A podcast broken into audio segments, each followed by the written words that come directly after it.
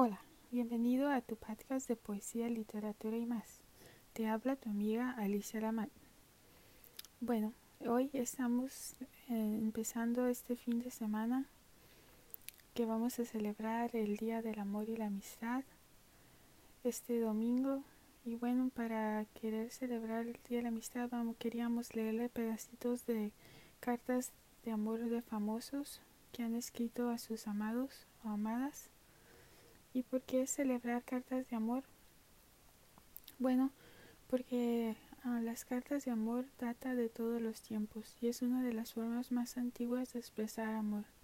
Es cierto que hoy existen miles de formas electrónicas de mandar un mensaje de amor, pero yo sigo creyendo que la más romántica es la que se escribe de lápiz a papel o de pluma a papel.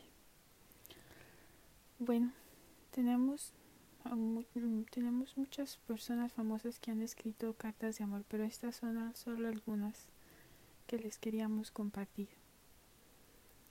Está, por ejemplo, la de Ernest Hemingway a su Marlene Dietrich. Ernesto Hemingway era un novelista americano y un escritor prolífico muy famoso por su masculinidad estoica.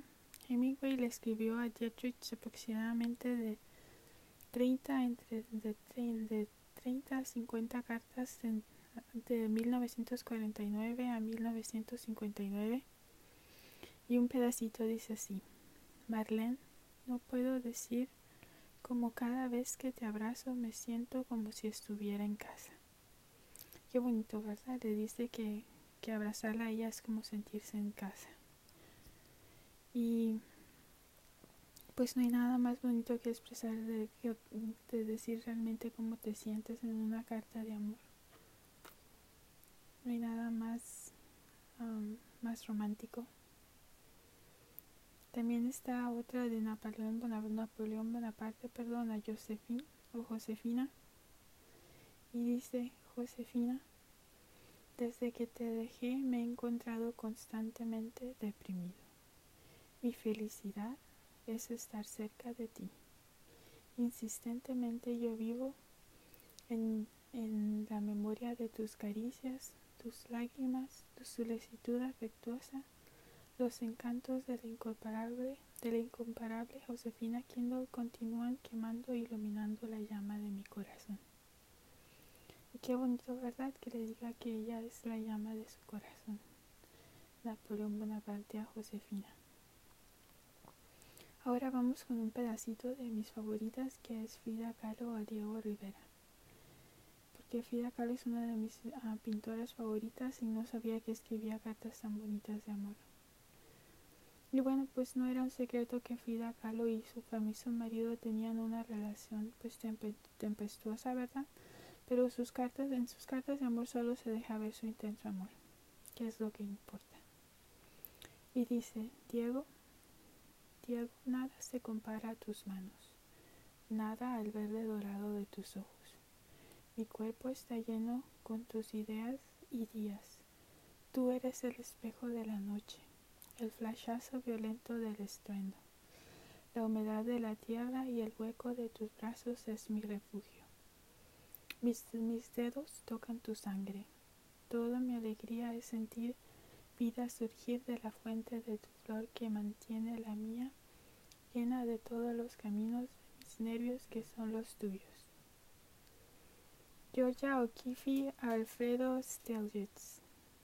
Esta es otra de las cartas. Esta es una de, de Georgia O'Keeffe a Alfred Stelgitz. Alfredo, mi más querido, dice así, perdón, Alfredo, mi más, mi más querido, mi cuerpo está simplemente loco queriéndote a ti. Si no vienes mañana, yo no sé cómo voy a esperar por ti. Me pregunto si tu cuerpo quiere el mío, de la forma mi cuerpo quiere ser el, que la forma de mi cuerpo quiere ser del tuyo. Los besos y el calor, la humedad, todos, todos derritiéndose justo justo y del ser sujetada tan fuerte que duele. Bueno, Georgia Kiffy es muy intensa, de la forma que le escribió a Stelch, de ser sujetada fuerte que duele, ¿verdad? Qué intenso. También vamos ahora con un pedacito de Beethoven a su amada inmortal, porque así le decía Beethoven a su amada, amada inmortal. Y dice, amada inmortal, aunque todavía en cama mis pensamientos van hacia ti, mi amada inmortal, que estés en calma, que yo ayer, siempre y hoy te quiero a ti y solo tú eres mi vida. Continúa amándome, nunca juzgues a este fiel corazón de tu amado, siempre tuyo, siempre mía, siempre nuestros. Qué bonito, ¿verdad? Que se, que, que se nombre Él siempre nuestros, de uno del otro. Y así es como debe de ser, cuando estás enamorado se pertenecen uno al otro. Este es una, una poquito más moderna, esta es de George W. Bush a Barbara Bush del expresidente de Estados Unidos y dice, esta será una carta fácil de escribir, las palabras vendrán fácilmente, y en corto será simplemente para mí para decirte que se alegre, que qué alegre estuve de abrir el papel y mirar el, anuncio de nuestro compromiso. Pero de alguna manera no puedo decirlo todo en una carta, aunque me gustaría. Te amo, preciosa, y con todo mi corazón y saber que, que tú me amas significa mi vida. Qué suertudos van a ser nuestros hijos de tener una madre como tú. Qué bonito, ¿verdad? Que ya le, le está diciendo que sus hijos van a ser muy suertudos a tener una mamá como ella. Está planeando su familia en, en su carta. Y así es como pues como se, se, demuestra el amor también hablando en futuro, en pasado, presente y futuro. Y qué muy qué bonita forma sería también que ustedes le dedicaran a sus, a sus amados una, un pedacito escrito, aunque sea un párrafo o algo en alguna carta o en alguna tarjeta. ¿Verdad? Es la forma más antigua de escribirse amor, de demostrarse amor nunca cambia. Tiene un, un un, gran valor sentimental esta forma de demostrarse amor. Así es que se las recomiendo. Uh, en vez de comprar algo muy caro, pueden escribir tan solo alguna carta o algún párrafo o algunas cuantas palabras.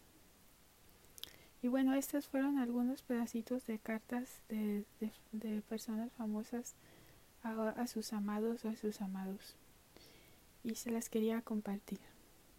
La favorita fue de Frida Kahlo. Me gustó como le dijo sus tus ojos verde verde uh, dorado. Nunca me había imaginado de que pudiera haber ese color de ojo verde dorado. Y bueno, este fue nada más una manera, una manera una manera pronta de entrar y saludarlos y desearles un bonito fin de semana de amor y la amistad. Y espero poder entrar, entrar pronto para hablarles sobre otra forma de escritura o de literatura o de poesía. Y bueno, se despide, se despide de ustedes su amiga Alicia Lamat. Espero estén bien. Cuídense. Saludos y muchos abrazos.